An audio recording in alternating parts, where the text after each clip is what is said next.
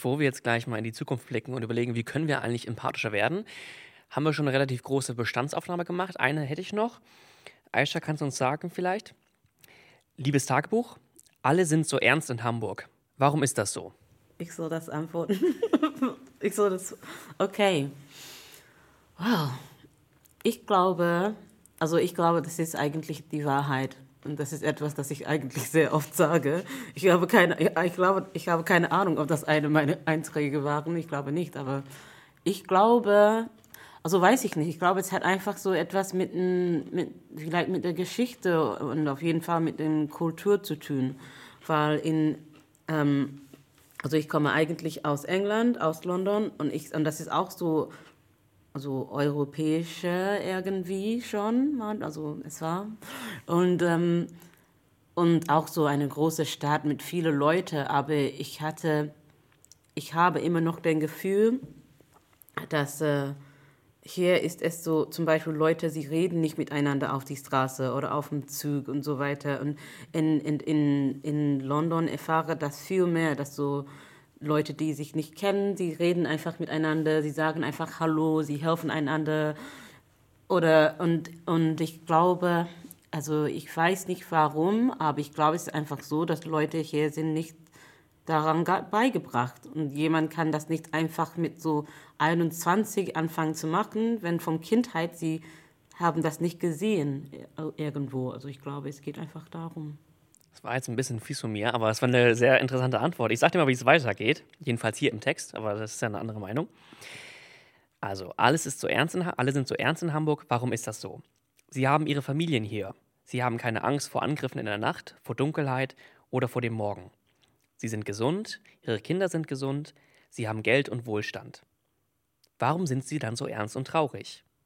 Wenn ich sie anlächle, lächeln sie zurück. Das macht mir Hoffnung. Es ist vielleicht nur so, dass sie kurz vergessen haben, wie man lächelt und dass sie glücklich sind und sein können. Und Nils, vielleicht kannst du uns jetzt mal verraten, was brauchen wir denn, um mehr zu lächeln, um mehr glücklich zu sein, um empathischer zu werden?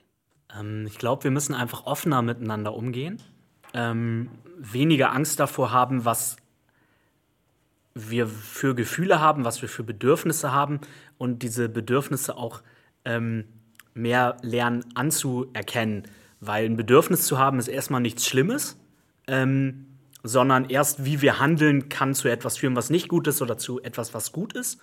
Aber ähm, äh, ich glaube, ich kriege es nicht ganz kurz hin, aber wir bräuchten mehr emotionale Intelligenz in, in Schulfächern. Wir müssten mehr ähm, über Emotionen sprechen, darüber, wie es uns wirklich geht und ähm, gleichzeitig auch lernen, wie wir ähm, ähm, ehrlich mit uns umgehen und uns auch mehr wertschätzen. Also ich glaube, mehr Wertschätzung, mehr Offenheit und äh, mehr emotionale Intelligenz brauchen wir dafür. Und ähm, ich würde, äh, da, da ist so ein, ein cool, das waren 80 Leute, haben, glaube ich, jetzt ähm, insgesamt mitgemacht beim Empathiemobil.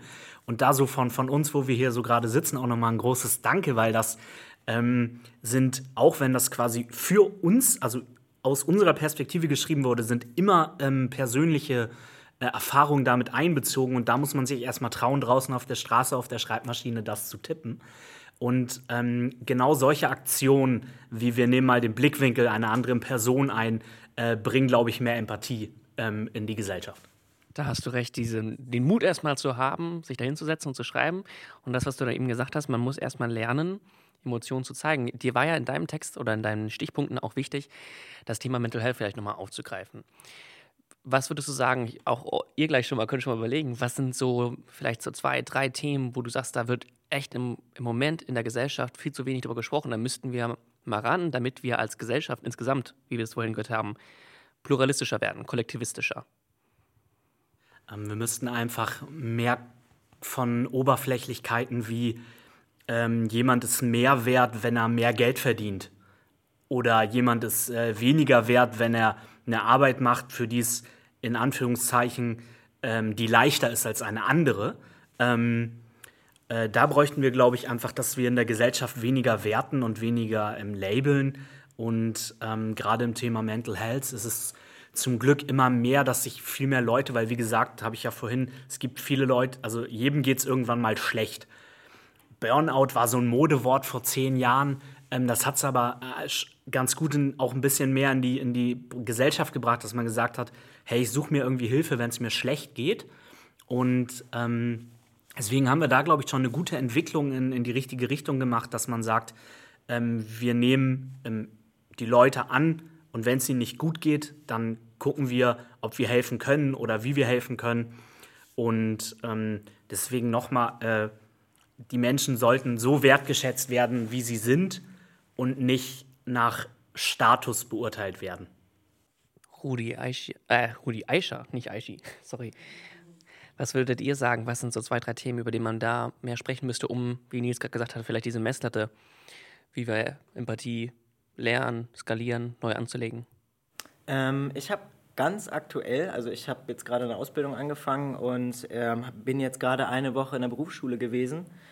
Ähm, und ähm, das ist ein Hafenberuf, das heißt, ähm, es sind sehr viele männliche Mitschüler, die halt auch eher einen niedrigen Berufsabschluss haben. Und ähm, was ich beobachtet habe, ist dieses übermächtige, dieses, diese übermächtige, stereotype männliche diese, diese Formen, die sie alle, die, also die, das ist, als würden da, als würde da so eine Armee äh, von Figuren rumlaufen. Sie sind alle gleich, sie verhalten sich alle gleich und ich glaube, da müssen wir auch von wegkommen, dieses, dass die Leute, ähm, das, oder, oder auch schon ganz kleinen Kindern anerzogen wird, äh, okay, du bist männlich geboren, du hast dich so und so zu verhalten, weil dadurch werden die Leute halt blind für sich selbst, blind für ihre Bedürfnisse und Gefühle, weil als Mann Gefühle, nee, darfst du halt nicht zeigen, darfst du auch nicht empfinden und deswegen drücken die Leute das, glaube ich, weg. Es ist wie halt, als würden sie so einen Panzer um sich rum haben und ähm, da kommt nichts durch. Also das ist so übermächtig auch. Ja, ich muss ähm, dich dort auf jeden Fall so ähm, einschließen, ähm, Rudy. Also in meiner Erfahrung von also Mutter zu sein von von kleinem Kind. Ähm, also die auch so eine Trans-Story hat ähm, im Moment und, ähm, und ich finde, ich finde es einfach so krass, wie stark Leute sind auf diese ganze so Gender-Ebene. So, nein, das ist ein Junge, das ist ein Junge und er darf nicht sagen, dass er ein Mädchen ist und er darf keine, und ich bin so, Leute sind so investiert darin. Und ich glaube, dass auf jeden Fall, was du gesagt hast, dass dadurch Leute sind, also sie blinden sich irgendwie ja. dadurch und auch die Kinder, die sich, die sie sich erzogen. Ja, also das, sorry, ich musste einfach so da einmal sagen, dass, dass ich kann das, ich, also ich hoffe, dass ich habe so mehr Empathie von, von dieser Erfahrung jetzt. Ähm, aber ich würde außerdem sagen, dass ich glaube, dass in diese Gesellschaft, ähm, also besonders so in dieser deutschen Gesellschaft, ähm, brauchen wir ein bisschen mehr Flexibilität. Also eigentlich, ähm, ich habe heute zum Beispiel so einen Workshop gemacht und wir haben ganz viel über so Community Care und Collective Care gesprochen. Und, äh, und in Vorbereitung davon habe auch mit anderen so Müttern gesprochen, über wie es für die waren, in Deutschland zu leben, ähm, entweder als alleinerziehende Mutter oder als Mutter, die nicht deutsch ist. Und eine Dinge war zum Beispiel so mit so Punktlichkeit und, und diese ganze so, das, das, das Gesellschaft ist so. Und nur Leute, die das und das und das studiert hatten, dürfen das machen, egal was die Erfahrung ist, egal ob sie es machen können oder nicht. So erstmal die Papier, das sagt, dass man kann das machen. Ähm, du musst um so 8 Uhr hier sein, egal ob du so die klugste Kind in der Schule ist. Wenn du nicht 8 Uhr jeden Tag kommst, dann bist du nicht richtig. Und, und diese, ich finde es so sinnlose Unflexibilität. Ähm, also ich glaube, dass das muss sich geändert werden, weil es heißt, dass wir ähm, also in meiner Meinung, wir nutzen immer so die äh, falschere Werte, also uns zu, uns zu bewerten. Also wir sagen nicht, ja, ich bin eine, eine glückliche Mensch und ich gehe gut mit anderen Leuten um und das heißt, dass ich erfolgreich bin. Es, es ist nur so, wenn man das und das und das und alle diese Haken haben, dann ist man erfolgreich. Und ich glaube, dass ja so eine eine richtige so Auseinandersetzung damit, was heißt es, erfolgreich und gut und, und so weiter zu sein in unserer Gesellschaft.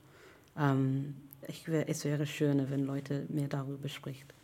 Okay, aber wie kriegen wir es denn jetzt hin? Weil das sind natürlich viele so Reflexionsprozesse für Einzelne und man kann Personen mit auf den Weg geben, hey, äh, denk mal drüber nach, woran machst du eigentlich Erfolg fest, woran machst du deine Gefühle fest, wo willst du in fünf Jahren sein? Aber wie kriegen wir das denn für die ganze Gesellschaft hin?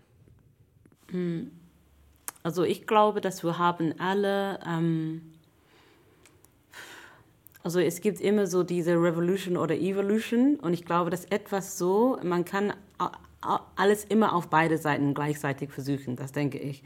Und ich glaube, so von meiner Perspektive, ich habe, ähm, also ich habe Kontakt mit, mit einem so Gesellschaft von einer anderen Ebene durch meine Arbeit, aber auch als Mutter. Ich muss mit Schül SchülerInnen reden. Eigentlich sind wir in einer Gesellschaft, wo Leute haben Zugang äh, zu ähm, Strukturen, ähm, zu Organisationen. Und ich glaube, dass erstmal muss Leute sich, also muss Leute sich denken, okay, das ist mir wichtig. Es ist mir wichtig, Energie da reinzustecken. Ähm, und wenn Leute denken, dass etwas wichtig ist, Energie reinzustecken, etwas, das ich sagen muss, zum Beispiel in Hamburg zu leben, ist, dass ich kann ganz viel machen. Also wenn ich denke, okay, ich möchte das machen, meine einzige so Feind ist Zeit hier. Also, also, also eigentlich, ich, ich kann sagen, dass ich habe ganz viele Möglichkeiten, so Workshops zu machen, mit ein, anderen Leuten so kennenzulernen und zu sagen, okay, ja, lass uns etwas über dieses Projekt tun. Und ich glaube, dass das kann man machen, einfach andere Leute finden, mit wem es wichtig ist, also zu wem es wichtig ist und dann etwas machen. Einfach machen erstmal und dann ein paar Fehler machen und dann machen nochmal und Versuche essen. Ja. Die Energie neu verteilen. Energie wurde auch stark in den nächsten Absatz gesteckt, den würde ich euch gerne vorlesen. Gerade musste ich feststellen, dass zwei meiner Rosen, die gerade so hübsch geblüht haben, fehlen. Geklaut. Nicht zu fassen. Soll ich mir wünschen, dass sie auf der Stelle eingehen? Ein Schild mit Flüchen aufstellen? Die Täter kehren ja immer noch mal an den Tatort zurück, sagt man. Aber vielleicht hat der Dieb sie ja auch einer ganz netten Person verschenkt, der ich es gönnen würde. Rudi, was würdest du denn sagen? Welche Verantwortung tragen wir denn füreinander bei der, bei der Vermittlung von der Energie, die du eben gesagt hast, Aisha, die wir brauchen in der Gesellschaft, um Empathie zu lehren? Ähm, sehr viel, sehr viel, glaube ich, Verantwortung tragen wir, weil, ähm, weil ich glaube, dass Menschen viel einfach durch Nachmachen lernen oder dass es sogar vielleicht sogar das Nachmachen des Nachmachens bedarf, um etwas überhaupt zu lernen. Also ähm, weil man sieht, man sieht etwas, was vielleicht scheinbar funktioniert und möchte das halt auch. Deswegen ist es, glaube ich, ganz wichtig, dass ähm, ich weiß nicht, ob wir das, das Verhalten, was wir uns wünschen, dass wir das viel mehr vorleben, dass es viel mehr in der Öffentlichkeit einfach stattfindet ähm, und sich so, wo, wie du halt auch schon meintest, Evolution, also sich, sich so auf, auf immer mehr Kreise, immer mehr Menschen überträgt. Also dass man im Prinzip darüber, über eine Sichtbarkeit, so eine, ich will nicht Sanktionierung, ähm, so stattfindet, aber, aber dass, man, dass man das Verhalten, was man sich wünscht, oder ja, dass man das belohnt und dass, dass man das andere nicht bestraft, sondern dass man es eher ähm, unsichtbar macht, also dass man es ignoriert.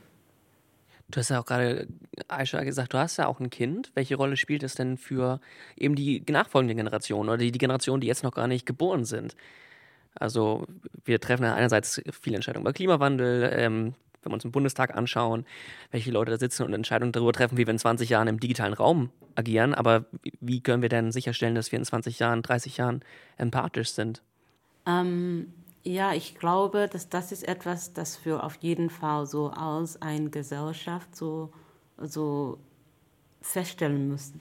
Also für mich ist es wichtig, immer andere Perspektiven, also, also ähm, an mein Kind so zu, also vorzustellen, ähm, als was in der Mehr, also Mehrheitsgesellschaft, also zum Beispiel, wenn wir reden über zum Beispiel Polizei oder etwas so, dann oder über so das ähm, äh, wie sagt man, like the justice system.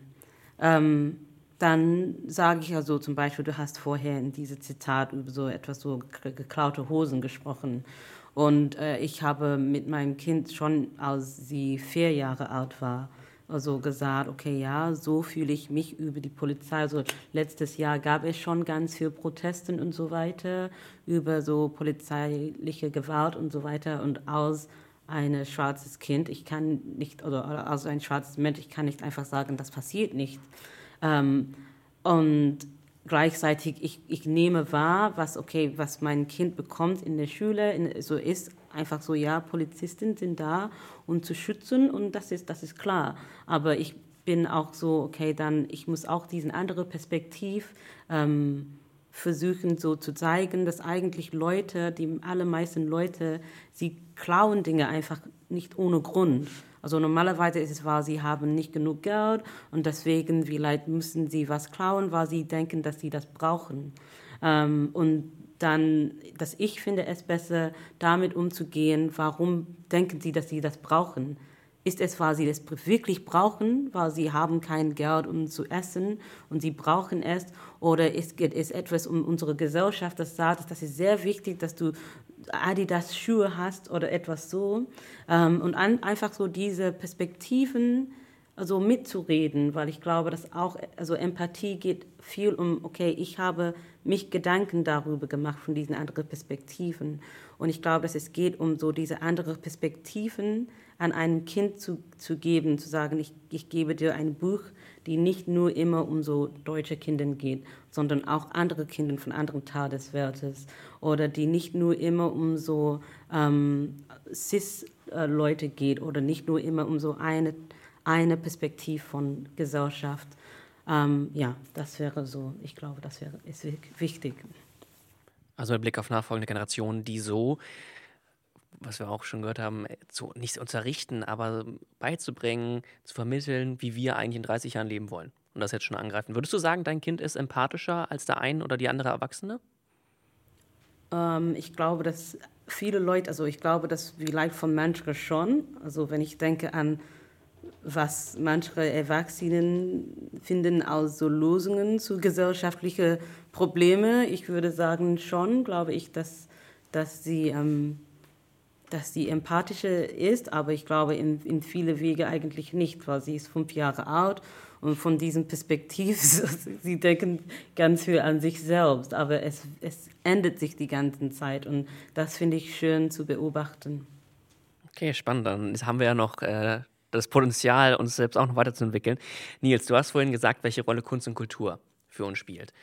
Und wie können wir denn gerade im Bereich der Kunst und Kultur, du bist ja auch selbst aktiv, sehr aktiv tätig, das noch weiter öffnen, dass man nicht eben dann immer dieselben Leute erreicht, die eh schon kommen, sondern dass wir da noch äh, eine große Frage, inklusiver werden, diverser werden, immer so ein Wunsch der Kunst und Kultur, aber wie erreichen wir das denn, dass wir da noch mehr Leute einbeziehen an einem Ort, an dem wir dann nämlich dann auch Empathie vermitteln wollen?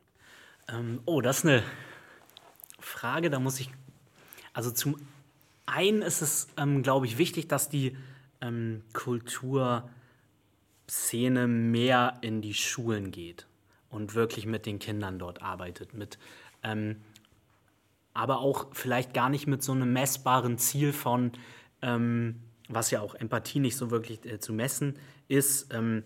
So, wir müssen ein Kunstwerk dann erschaffen und dieses Kunstwerk stellen wir aus und damit zeigen wir dann, ähm, dass der äh, städtische Raum bunter ist, sondern einfach hinzugehen und zu sagen, wir wollen einfach vielleicht, dass Menschen eine gute Zeit haben. Und wie können wir das schaffen, dass diese Menschen eine gute Zeit haben? Und ähm, äh, dieses rauszugehen, vielleicht an Orte, wo man noch gar nicht war, ähm, auch also sowohl im Stadtteil als auch vielleicht ähm, ähm, darüber hinaus Projekte anzugehen, die man vielleicht noch nicht so umgesetzt hat.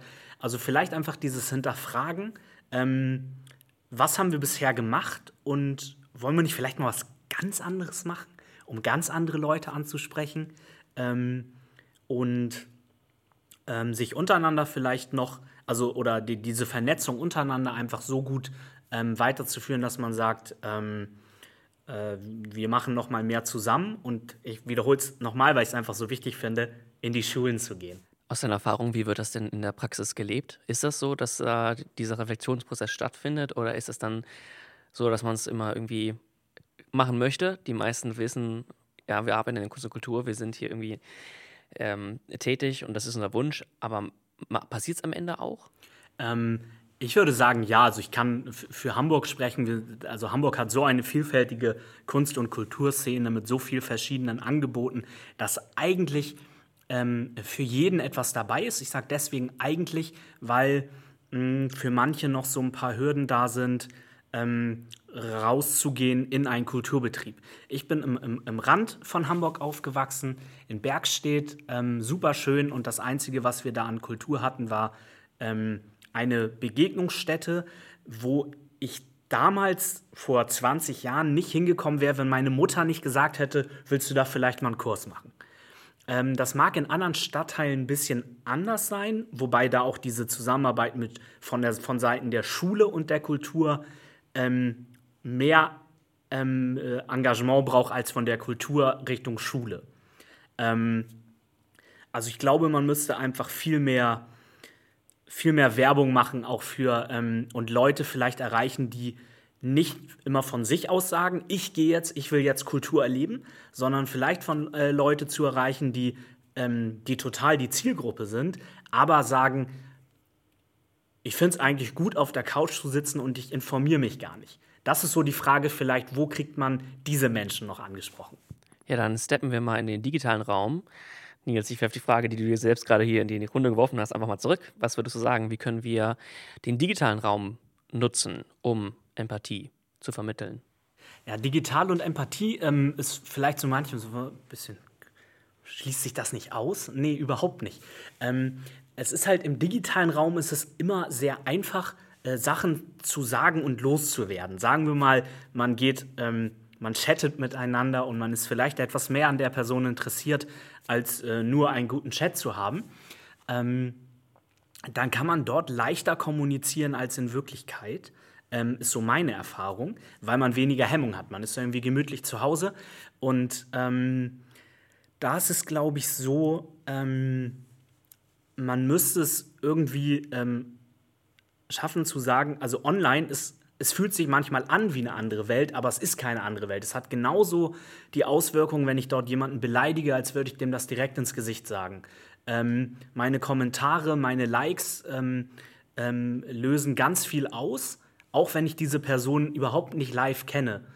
Und ähm, das müsste man, glaube ich, sagen, dass ähm, auch wenn es sich wie eine andere Welt anfühlt, ist es genau wie im echten Leben.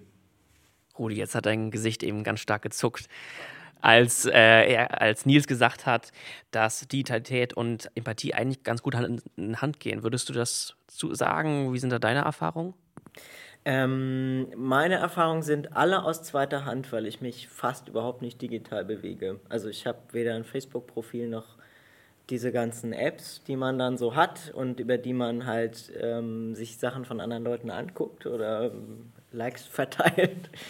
Ähm, das heißt, bei mir kommt halt immer nur das an, was mir von anderen erzählt wird. Und, äh, oder, oder was man halt so hört. Und das ist dann halt immer so viel, dass die Leute halt sehr respektlos miteinander umgehen, dass ähm, viel um sich geschlagen wird. Ähm, andererseits, dadurch dachte ich nämlich gerade eben dadurch, und das machen die Leute ja, weil sie eben nicht direkt vor einer Person stehen, nicht, also nicht in Person, sondern weil sie die Anonymität haben. Aber ähm, das könnte ja genauso gut eigentlich vielleicht ein Vorteil sein, weil wenn, wenn es zum Beispiel schwierig ist für viele Leute, emotional zu sein, jetzt auf der Straße und sich damit ja auch irgendwie bloßzustellen, ist es ja in der Anonymität vielleicht leichter, dann auch mal äh, eben empathisch zu reagieren. Aisha, jetzt hast du das ganze Spektrum hier von, das geht total gut in Hand in Hand, bis hin zu ah, andere Erfahrungen gibt es nicht. Wie siehst du das?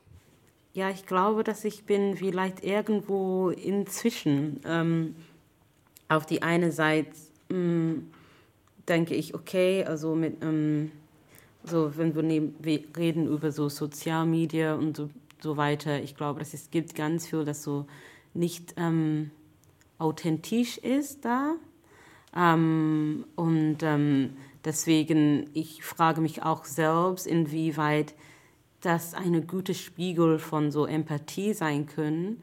Gleichzeitig, also ich habe zum Beispiel ähm, bis zum Anfang dieses Jahr hatte ich kein Instagram. Ich war so, ich möchte kein Instagram haben, weil ich glaube, dass es dort nur so Fotos und so so hübsche Frauen so mit und dass ich würde mich einfach schlimm fühlen nach einer Zeit. Und ich bin so ja also ich würde und aber dann weil ich so durch so unterschiedliche also Community Organizing und äh, Workshops und so weiter ich habe gehört dass Leute eigentlich vernetzen sich ganz oft eigentlich auf Instagram. Und dann war ich so okay endlich mal mache ich es und es ist okay. Also ich fühle mich nicht, schlimm, nicht schlimmer über mich als vorher. Also, und eigentlich ähm, es ist ganz viel Zeitverschwendung auf jeden Fall.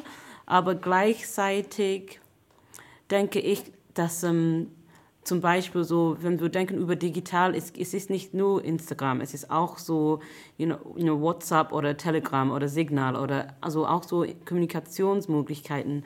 Und ich habe tatsächlich Familie, die in Afrika sind und sie haben dann so, wir haben dann zum Beispiel so Familie WhatsApp-Gruppen mit Leuten, die ich in so 15 Jahren nicht gesehen habe, weil wir wohnen einfach in, auf so unterschiedliche Kontinenten. Aber gleichzeitig habe ich so ganz ähm, regulären, ich bin in ganz regulären Kontakt mit denen. Und auf jeden Fall macht das einen Unterschied mit mir, wenn ich weiß schon, dass etwas, das mich bewegt, bewegt sich genauso gleich wie jemand, ob sie sich so eine Familienmitglieder sind oder nicht, der in, weiß ich nicht, irgendwo im Japan wohnt oder irgendwo in Nigeria wohnt oder irgendwo in so Südamerika wohnt. Und ich glaube, dass durch ähm, in diesem digitalen Raum können Leute ganz viele Verbindungen und Verknüpfungen ähm, ähm, finden mit Themen, wo vorher dachten sie vielleicht, okay, ich bin die Einzige, ähm, der das erlebt oder der das denkt und dann sie fühlen eigentlich nicht und auch, auch aber mit Empathie ja, also außerdem weiß ich nicht, weil ich weiß nicht, ob jemand sieht etwas online und denkt, oh, ich wusste nicht, dass es so schwierig war für Leute, die so für AfD ähm, wählen. Und jetzt ist meine, also das würde niemals passieren. Also auch wenn ich damit konfrontiert bin online, ehrlich gesagt. Da hast du total recht. Also eben nicht nur vielleicht die sozialen Netzwerke be beachten, sondern eben auch mal die anderen Apps, die man auf dem Handy hat. Ich habe auch gedacht, sowas wie Streaming-Plattformen oder Serien, ne? das sind ja auch Orte, an denen theoretisch mal Empathie noch stark vermittelt werden kann. So, dann würde ich sagen, blicken wir aber jetzt mal in die Zukunft. Ich habe noch einen, einen kleinen Tagebucheintrag, den ich mit, äh, mit, von euch mitgebracht habe oder jetzt aber vorlesen werde. Liebes Tagebuch. Eben habe ich den Brief meines Therapeuten gelesen. Er will, dass ich in meine Zukunft investiere. Sein Vorschlag? Investiere in einen Aktienfonds.